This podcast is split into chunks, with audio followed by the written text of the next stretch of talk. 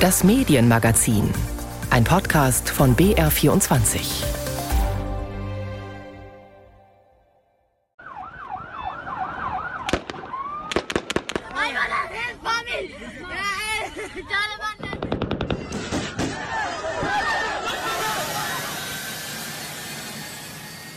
Szenen aus Kabul und angesichts der Videos und Sprachnachrichten, die man im Moment überall sehen und hören kann, bleiben einem eigentlich kaum Worte für das, was aktuell in Afghanistan passiert. Am ehesten fassungslos, sprachlos, machtlos, weil Menschen zum Flughafen von Kabul rennen, sich an Militärflugzeuge klammern, ihre Kinder in die Hände von US-Soldaten übergeben, wirklich alles versuchen, um zu flüchten und so vielleicht ihr Leben oder das Leben der Kinder zu retten.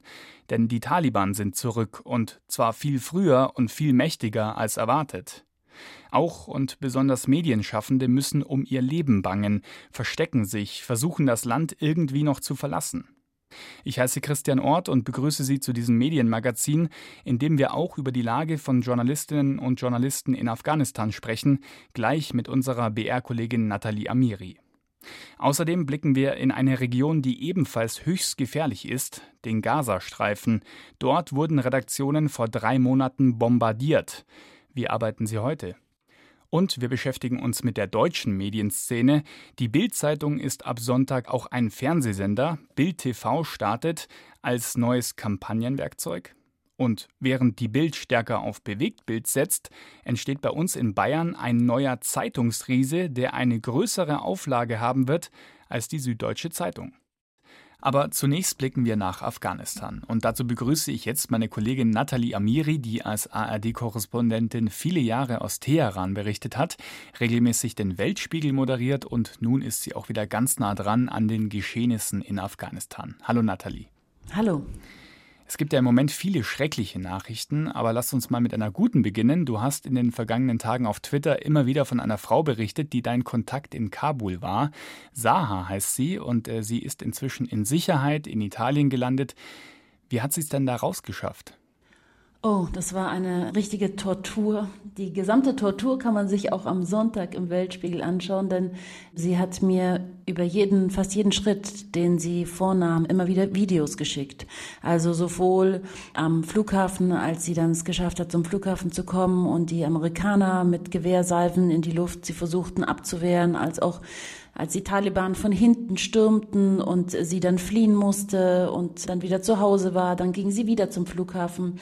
Dann hatte sie am Nordgate im Norden, das ist der militärische Teil des Flughafens in Kabul, mhm. darüber muss man reinkommen. Denn dort findet die Evakuierung statt. Das Ganze kontrollieren die Amerikaner und sie versuchte eben über dieses Nordgate reinzukommen und dann hatte sie eine Kalaschnikow an der Stirn und ihr wurde gesagt, du haust sofort ab von den Taliban, die inzwischen vor dem Flughafen in Kabul mhm. stehen und eben Afghanen auch daran hindern, auszureisen. Und dann ist es ihr am dritten Tag geglückt, mit der Hilfe von Italienern, italienischer Botschaft, dann ins italienische Flugzeug zu kommen. Und sie ist Gott sei Dank gesund und lebend in ja. Rom gelandet.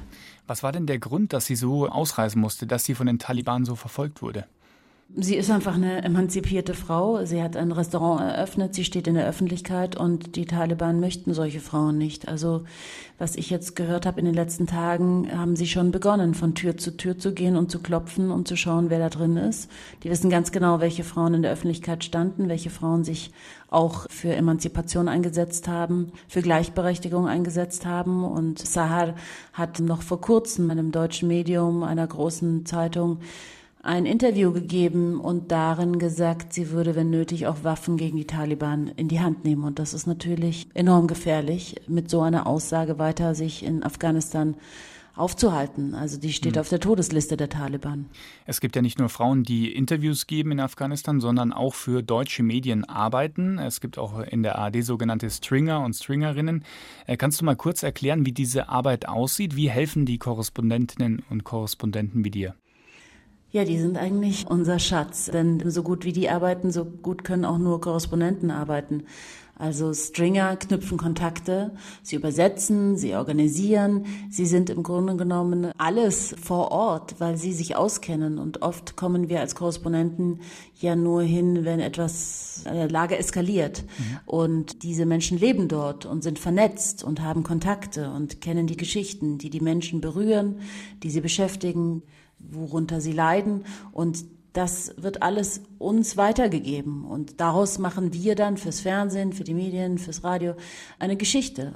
Also meine Stringer und meine Producer, ich kann nur aus meiner jahrelangen Arbeit im Iran erzählen, also sie werden zur Familie. Man mhm. ist permanent zusammen und hat dann aber auch dadurch eine enorme Verantwortung für diese Menschen, die jahrelang für einen alles gegeben haben und ja auch viel riskiert haben, weil mit ausländischen westlichen Medien zu arbeiten, ist gerade in diesen Ländern Afghanistan, Iran, Irak, Syrien einfach auch enorm gefährlich. Du sprichst es ja gerade schon an, das ist enorm gefährlich. Wir gucken hier im Medienmagazin natürlich vorrangig auf Journalisten, auf Filmschaffende, auf Blogger und Bloggerinnen.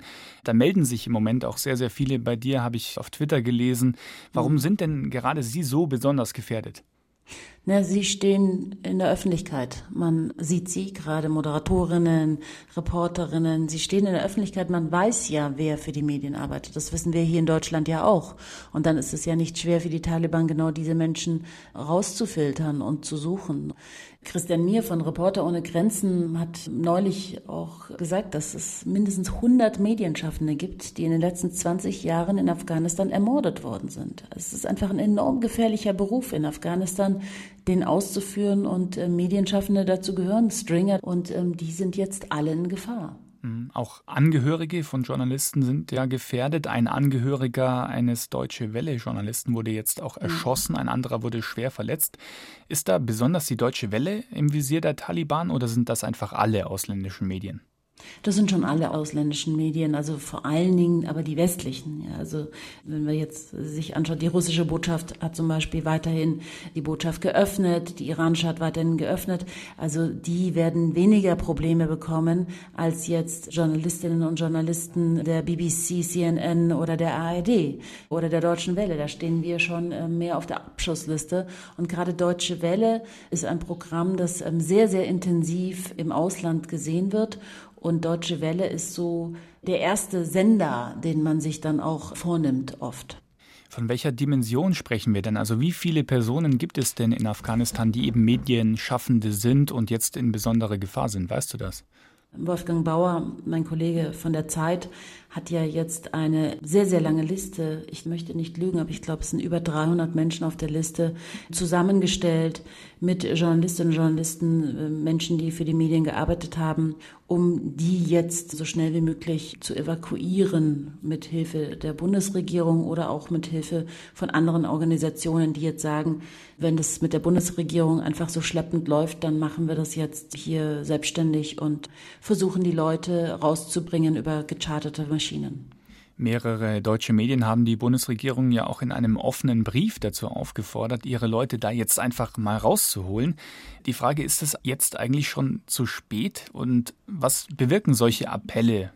Naja, die Hoffnung ist, dass es nicht nur ein Appell bleibt, sondern umgesetzt wird. Aber ich habe jetzt seit dem Tag, an dem die Taliban Kabul eingenommen haben, diese Appelle und Listen, die zirkulieren, gesehen, die an die verschiedenen Ministerien geschickt worden sind und ähm, sowohl Verteidigungsministerium, Auswärtiges Amt, Innenministerium, immer wieder kam die Bestätigung, ja, ja, eure Leute sind auf der Liste, also sie werden nicht einmal angerufen. Insofern, es ist alles viel zu schleppend, viel zu langsam und äh, man hätte viel früher über diesen Exit nachdenken sollen und gerade unsere Helfer dort vorher evakuieren. Auf der anderen Seite wurde in den letzten Tagen auch viel über Taliban 2.0 gesprochen. Die Terrorgruppe hat sich auf einer Pressekonferenz auch besonders tolerant inszeniert. Zum Beweis hat dann auch eine Frau eine afghanische Nachrichtensendung moderiert, in der die Taliban dann zu Gast war. Wie viel ist denn an diesen Behauptungen dran? Weil andererseits wurden ja mehrere Moderatorinnen auch daran gehindert, überhaupt ihren Sender zu betreten. Also wie schätzt du das ein? Also das, was mir gesagt wird von den Menschen vor Ort, dass das alles nur Show ist. Die Taliban wissen ganz genau, was wir im Westen hören wollen. Und sie zeigen jetzt noch ein etwas milderes Gesicht. Und sobald der Abzug dann vollzogen ist, werden sie ihr wahres Gesicht zeigen. Und ich meine, das, was wir in einzelnen Videos schon sehen, wie Taliban Frauen rausziehen und auspeitschen und wie sie jetzt von Tür zu Tür gehen. Also wirklich, ich höre schon von ähm, Tötungen.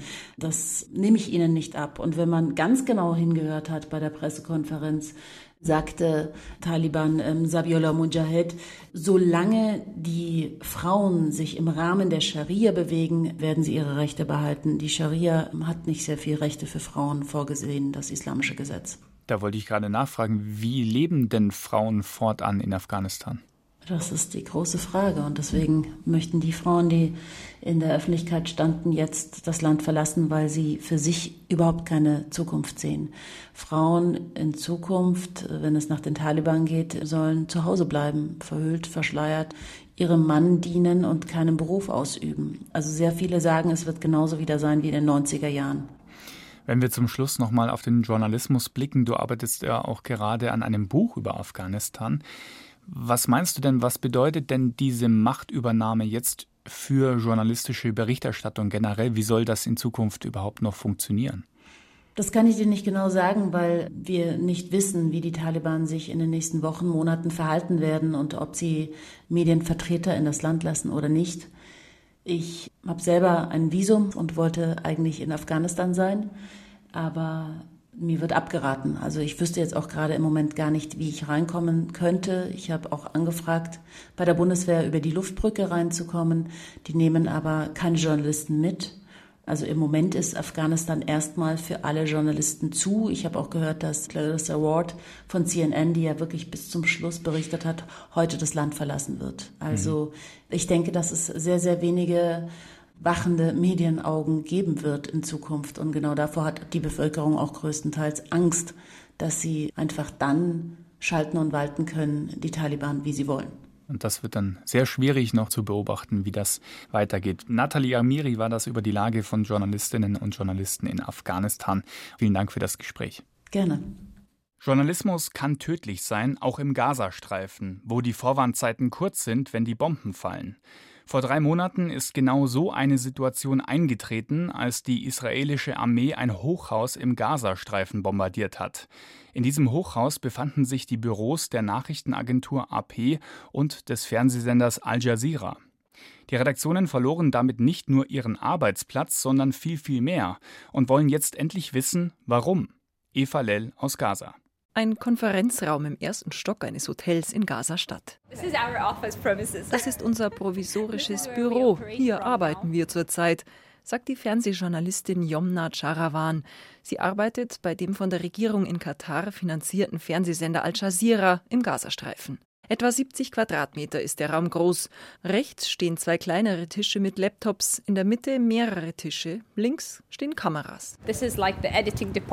Das ist die Redaktion Al Jazeera Englisch, arbeitet hier. Wir sind nur vier Mitarbeiter, deshalb nur zwei Tische. Dort arbeiten die Kollegen für den arabischsprachigen Sender von Al Jazeera. Das ist alles, was wir zurzeit als Arbeitsplätze haben. 23 Mitarbeiter hat Al Jazeera im Gazastreifen. Zu viele für diesen provisorischen Redaktionsraum. Uh, Wir teilen die Kollegen in Schichten ein. Wenn alle gleichzeitig in einem Raum sind, die einen das eine Thema besprechen, die anderen ein anderes, so kann man nicht gut arbeiten, Beiträge machen und so weiter. Schon bald zieht die Redaktion um. Sie hat bereits neue Büroräume gefunden. Dass Al Jazeera und die US-amerikanische Nachrichtenagentur AP derzeit in provisorischen Räumen arbeiten, geht zurück auf einen Bombenangriff der israelischen Armee am 15. Mai während der militärischen Auseinandersetzung mit radikalen Palästinensern im Gazastreifen. Wael El-Dachdoch ist seit 25 Jahren Reporter bei Al Jazeera. Er erinnert sich genau an den Tag. Ich war für eine Live-Schalte in Jabalia, einem Ort im nördlichen Teil des Gazastreifens. Ich war live auf Sendung, um über den Krieg zu berichten. In dieser Live-Sendung haben mir die Kollegen aus Doha in Katar, dem Hauptsitz von Al Jazeera, gesagt, dass es eine Warnung für das Hochhaus gibt, in dem unser Büro ist. Ab der telefonischen Warnung blieben den Mitarbeitern 35 Minuten, alles Wichtige aus dem Büro zu holen, sagt er. Ich war aufgeregt und durcheinander. Ich habe das Interview, die Live-Schalte beendet und mich bei der Moderatorin entschuldigt. Ich wollte wissen, was mit dem Hochhaus ist. Er rief im Büro an, die Mitarbeiter brachten sich in Sicherheit, nahmen nur ihre Laptops mit. Dann das Bombardement und der Einsturz des Hochhauses. Es ist immer noch gruselig, diese Bilder zu sehen, sagt Jan Phillips, der Vizechef internationale Nachrichten bei der Nachrichtenagentur AP, im Juni im US-Sender CNN. Ein aktuelles Interview lehnte die AP ab. Das ist ein persönlicher Verlust für die AP. Das war nicht nur ein Büro für uns, das war ein Ort, ein sicherer Hafen in einem gefährlichen Platz der Welt. Wir haben dort gearbeitet, sogar geschlafen während des Krieges. Wir haben auch ein Archiv verloren. Tausende Bilder und Negative, Jahrzehnte alt. Wir hatten auch tausende Filmaufnahmen. Das ist ein großer Verlust für uns als Nachrichtenagentur, für den Journalismus und die Gesellschaft und für Historiker, die sich mit der Geschichte dieser Region befassen. Entschädigungszahlungen lehnt die AP ab. Ich will das ganz klar sagen. Wir werden kein Geld von Regierungen annehmen. Wir berichten über Regierungen. Wir müssen hier Distanz wahren. Wir nehmen deutlich Abstand von allem, was uns in einen Interessenskonflikt bringen könnte. Unzufrieden ist die Nachrichtenagentur mit den Informationen aus Israel. Die Armee rechtfertigte das Bombardement damit, dass die Hamas in dem Hochhaus Geräte gelagert habe, die das israelische Raketenabwehrsystem stören sollten. AP hatte Gespräche mit der israelischen Botschaft in den USA. Jan Phillips sagte danach, die Position von AP hat sich nicht verändert. Wir verlangen weiterhin, dass die Beweise offengelegt werden für die Öffentlichkeit. Wir fordern die Anwendung derselben Prinzipien, die wir auch an unsere journalistische Arbeit anlegen, die Überprüfung von Fakten und Transparenz. Nun stehen beide Medien, AP und Al Jazeera, vor derselben Herausforderung. Kameras, Video- und Netzwerktechnik in den Gazastreifen zu bekommen. Das ist nicht einfach, da Israel befürchtet, solche Geräte könnten gegen Israel verwendet werden, wenn es in falsche Hände kommt. Die Bombardierung hat die Arbeit der beiden Medien deutlich erschwert. Dabei stehen Journalistinnen und Journalisten in Gaza ohnehin vor großen Herausforderungen. Auf der weltweiten Rangliste der Pressefreiheit stehen die Palästinensergebiete, also der Gazastreifen und das von Israel besetzte Westjordanland auf Platz 132 von 180. Die palästinensische Menschenrechtsorganisation Al-Haq mit Sitz in Ramallah fordert die Behörden im Gazastreifen regelmäßig auf, die Pressefreiheit zu wahren und berichtet davon, dass Journalisten verhaftet werden und das nur, weil sie ihrem Beruf nachgehen. Kaum ein deutsches Medium kennt die emotionalen Triggerpunkte der deutschen Gesellschaft so gut wie die Bild-Zeitung. Kaum ein deutsches Medium vereinnahmt das Wir so sehr für die eigene Agenda. Knapp 70 Jahre nach dem Start der Zeitung reicht das Bild aber nicht mehr aus, in großen Buchstaben zu titeln, Geschichten kurz und bildstark zu erzählen. Seit rund zwei Jahren gibt es bereits Bild Live, ein Bewegtbildangebot aus der Redaktion das schon das ein oder andere Mal für Furore gesorgt hat, zum Beispiel während den Ministerpräsidentenkonferenzen zu Corona, als die beiden Moderatoren 14 Stunden live auf Sendung waren. Und aktuell macht Bild in ihren Livestreams so stark Stimmung gegen die Regierung, dass AfD-Politiker vor einer Woche den Hashtag Danke Bild ins Leben gerufen haben. Wird Bild Live ab Sonntag also so etwas wie das deutsche Fox News? Daniel Buß mit Einschätzungen zum Sendestart. Gut 60 Leute hat Bildchefredakteur Julian Reichelt zusätzlich eingestellt. Fernsehprofis, die den neuen Kanal in den vergangenen Wochen aufgebaut haben oder moderieren werden.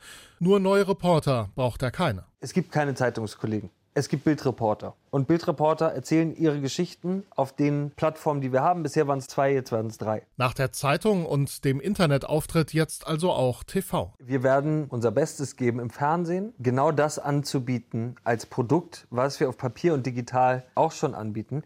Nämlich die Medienmarke, die die Themen, die Menschen am meisten bewegen, genauso emotional betrachtet, wie Menschen diese Themen betrachten. Meine Formel dafür, und das betrachte ich sozusagen fast als Marktlücke, ist überemotional und unterberichtet. Das ist also der Filter für Bild Live, so heißt der neue Kanal. Der soll erklärtermaßen große Schlagzeilen senden und deutliche Meinungen.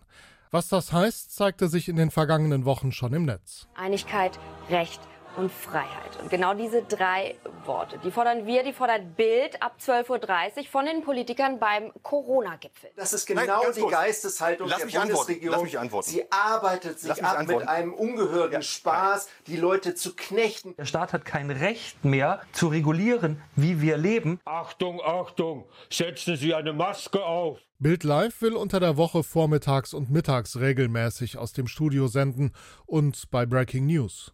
Dazu kommen Sportsendungen und Talkshows, außerdem Dokus, vor allem aus der Kategorie Boulevard zu Kriminalfällen und Clankriminalität.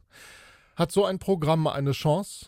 Hans Demmel war Geschäftsführer von NTV und hat den Verband der Privatsender geleitet. Dass der Springer-Konzern neben Welt nun einen zweiten Newskanal starte, bringe Bewegung in den Markt. Das sei grundsätzlich gut und von Bild nur konsequent doch mit der Positionierung, wie er sie erkennt, fremdelt Demmel. Hier werden sehr, sehr, sehr deutlich diejenigen angesprochen aus der Merkel muss weg Fraktion, aus der Fraktion derer, die Zuwanderung für Massenmigration letztlich halten und für denen, die den klassischen Medien einfach nicht mehr so richtig trauen. Demmel stört sich auch daran, dass der Bildsender mit Sätzen für sich wirbt wie Wir sagen die Wahrheit. Also nach meiner äh, Erfahrung in 40 Jahren in diesem Gewerbe sagen das alle anderen auch. Aber das so zu betonen, spricht schon dafür, dass man auch diejenigen anspricht, die an die Wahrheit der klassischen Medien in diesem Land nicht glauben. Auch Georg Streiter kritisiert die Ausrichtung. Er war einst Politikchef von Bild, zuletzt aber bis vor drei Jahren Regierungssprecher. Wir werden wirklich systematisch aufgebockt und kriegen da wirklich teilweise auch einseitige Informationen. Und das geht nicht, das ist nicht in Ordnung, ja, weil es wirklich, finde ich, meine persönliche Meinung, leider an den Grundfesten des Staates rüttelt. Jegliches aufkommendes Gemeinschaftsgefühl wird zerstört. Kampagnenvorwürfe weist Bildchefredakteur Reichelt zurück. Seine Redaktion liefere kritischen Journalismus, hinterfrage die Regierung und spitze zu. Eine andere Entwicklung findet der frühere Bildmann Georg Streiter wiederum gut dass im Bildstudio ein großer Touchscreen hängt, auf dem die Journalisten Verhandlungsdokumente durcharbeiten, zu Corona noch während laufender Ministerpräsidentenkonferenzen. Also wenn man Dokumente hat und die zeigen kann und die auch erklären kann, das ist ein guter Ansatz. Grenzwertig finde ich den Ansatz, wenn man sozusagen live seine SMS liest und sagt, jetzt habe ich gerade hier gehört und jetzt habe ich gerade da gehört. Das haben sie ja bis zum Exzess gemacht bei diesen Konferenzen der Ministerpräsidenten. Da muss ich sagen, das hat wirklich sehr geschadet. Kritik, die Bildchefredakteur Reichelt ebenfalls zurückweist. Im Gegenteil, er ist gerade da stolz auf die Arbeit seiner Kollegen. Wenn die Politik sich in so Fantasieräume wie die MPK zurückzieht und da alle wichtigen Entscheidungen, die das ganze Land betreffen, bespricht statt im Parlament, dann ist es ja unsere Aufgabe, das auszuleuchten. Und dass sehr viele Politiker, die Teil dieser Runde sind, das genauso sehen, erkennen Sie daran, dass Sie uns alles erzählen, was dort passiert. Also ist das Bildstudio sowas wie der Ersatzbundestag in diesen Zeiten? Äh, das Bildstudio war tatsächlich in der Corona-Krise die gläserne Kuppel des Parlaments, ja. An Selbstbewusstsein mangelt es Bild gewiss nicht. Nun gibt es das also auch im Fernsehen. Daniel Buß über den Sendestart von Bild TV. Von einem nationalen Medienriesen zu einem regionalen, der gerade in Bayern entsteht. Die Passauer Neue Presse, der Ingolstädter Donaukurier und die Mittelbayerische Zeitung werden bald alle zum selben Verlag gehören, der Verlagsgruppe Passau. Die will nämlich den Mittelbayerischen Verlag samt Zeitung kaufen. Um die Dimension des Deals zu verstehen, die Auflage des neuen ostbayerischen Giganten dürfte die Auflage der Süddeutschen Zeitung damit um einiges übertreffen. Das wird auch Medienkonzentration genannt. Und natürlich gibt es Bedenken, aber ironischerweise auch neue Konkurrenz. Andreas Wehnleder. Es ist Ende Juli, als die Mitarbeiterinnen und Mitarbeiter der Mittelbayerischen Zeitung von einer E-Mail überrascht werden. Fast gleichzeitig geht eine Pressemitteilung der Verlagsgruppe Passau online. Die Verlegerfamilien Esser und Diekmann haben sich auf den Übergang der Unternehmensgruppe Mittelbayerischer Verlag in die Verlagsgruppe Passau geeinigt und stärken dadurch den Medienstandort Ostbayern. Was hier entsteht, ist ein neuer Medienriese. Passauer Neue Presse, Mittelbayerische Zeitung und der bereits 2017 übernommene Donaukurier in Ingolstadt kommen künftig zusammen auf eine verkaufte Gesamtauflage von knapp 350.000 Tageszeitungen. Mehr als die Süddeutsche Zeitung. Beide Verlage wollen sich nicht weiter zur Übernahme äußern. Das Bundeskartellamt muss dem Verkauf noch zustimmen. Doch das gilt als sicher. Für die Mitarbeiter der Mittelbayerischen Zeitung kam die Nachricht trotz immer wieder kursierender Gerüchte überraschend. Teilweise sind sie verärgert, weil der Schritt nur per Mail kommuniziert wurde. Andere zeigen aber auch Verständnis für den Verkauf durch die Verlegerfamilie, in der offenbar kein Nachfolger gefunden werden konnte. Auch Michael Busch vom Bayerischen Journalistenverband hat ein gemischtes Stimmungsbild wahrgenommen. Es gibt tatsächlich Kollegen, die durchaus froh sind, bei dem großen Spieler PNP mit dabei zu sein. Eine Sicherheit, die man dort empfindet. Und genauso gut Kolleginnen und Kollegen, die eher Befürchtungen haben, dass die mittelbayerische ausgeräumt wird oder zu sehr der PNP angepasst wird. Für die Mitarbeiterinnen und Mitarbeiter müsse die Übernahme nicht von vornherein schlecht sein, sagt Busch. Doch er betont auch kritische Punkte. Wir sehen nur als Außenstehende in dem Fall, dass durchaus prekäre Arbeitsverhältnisse in der PNP bereits existieren. Dort äh, gibt es keinen Tarifvertrag, anständige Bezahlung sieht anders aus und auch die Frage der Überstunden. Unsere Befürchtungen sind, dass eben diese Standards, die in der PNP gelten, die Mittelbayerische dann auch erreichen werden. Eine weitere Sorge, durch die Übernahme geht wieder ein Stück Pressevielfalt in Bayern verloren. Doch dann der Paukenschlag. Unmittelbar nach der Übernahmemeldung beschließt Martin Balle, Verleger der Zeitungsgruppe Straubinger Tagblatt Landshuter Zeitung, in Regensburg anzugreifen. Innerhalb weniger Tage bekommt die Mittelbayerische Zeitung durch Balles neue Regensburger Zeitung Konkurrenz. Es ist dann am Freitag publiziert worden, dass die Zeitung verkauft ist und wir haben dann innerhalb einer Woche Konzept gemacht, Leute abgestellt, Redaktionsräume haben wir ja am Halbplatz und sind dann am Samstag drauf schon erschienen mit der ersten Nummer. Sein bisher überschaubares Regensburger Büro will er jetzt ausbauen und auch neue Mitarbeiter einstellen. Obwohl Balles Verlagsgruppe bereits im Regensburger Landkreis mit der Donaupost aktiv ist, galt die unausgesprochene Abmachung, die Stadt der jeweils anderen Verlegerfamilie zu respektieren. Anders als mit den Passauern habe man gute Beziehungen zur Regensburger Verlegerfamilie gepflegt, sagt Balle. Wenn man so gemeinsam kämpft für die Zeitungen, dann versucht man gut und fair miteinander umzugehen. Und jetzt ist es ja vorbei. Der Kollege Esser hat verkauft mit seinem Bruder Thomas und dadurch ist eine völlig neue Marktsituation entstanden. Und wir sagen jetzt schon, dass wir in Regensburg das Heimspiel haben und nicht die Kollegen von der österreichischen Grenze. Gemeint ist die Passauer Neue Presse. Für Balle ist Regensburg eine Chance. Doch das Marktumfeld hat sich durch die Übernahme für ihn verschlechtert. Durch den Zukauf ist sein Verbreitungsgebiet, das weite Teile Niederbayerns umfasst, nun von Zeitungen der Verlagsgruppe Passau umzingelt. Im Osten und im Süden von der PMP, im Norden von der Mittelbayerischen und im Westen vom Donaukurier ist es einfach so, dass im Anzeigenmarkt natürlich jemand, der so kolossartig auftritt, etwa was Preisdiktat angeht, die Benchmark verändert. Und das ist natürlich nicht schön. Also ich habe überhaupt keine Sorge um den Bestand unserer Zeitungen, aber die Marktsituation kann ein großer Spieler verändern. Deswegen auch die Beschwerde beim Kartellamt. Balle, der selbst 2014 mit der Übernahme der Münchner Abendzeitung Schlagzeilen gemacht hat, hofft auf Auflagen für das Anzeigengeschäft des neuen Riesen. Insgesamt geht aber auch er von einer Genehmigung durch das Kartellamt aus. Geht es nach ihm, wird der ostbayerische Zeitungsmarkt aber weiter umkämpft bleiben. Seine Zeitung steht jedenfalls nicht zum Verkauf. Andreas Wehnleder über die neue Pressekonzentration in Ostbayern. Und wenn Sie Lust haben auf weitere Medienthemen, dann freuen wir uns, wenn Sie uns abonnieren. Wir machen regelmäßig auch Schwerpunktsendungen, zum Beispiel zu Afghanistan. Die finden Sie natürlich auch überall, wo es Podcasts gibt und natürlich bei uns unter br.de slash podcast oder in der ARD Audiothek. Ich heiße Christian Ort. Bis bald.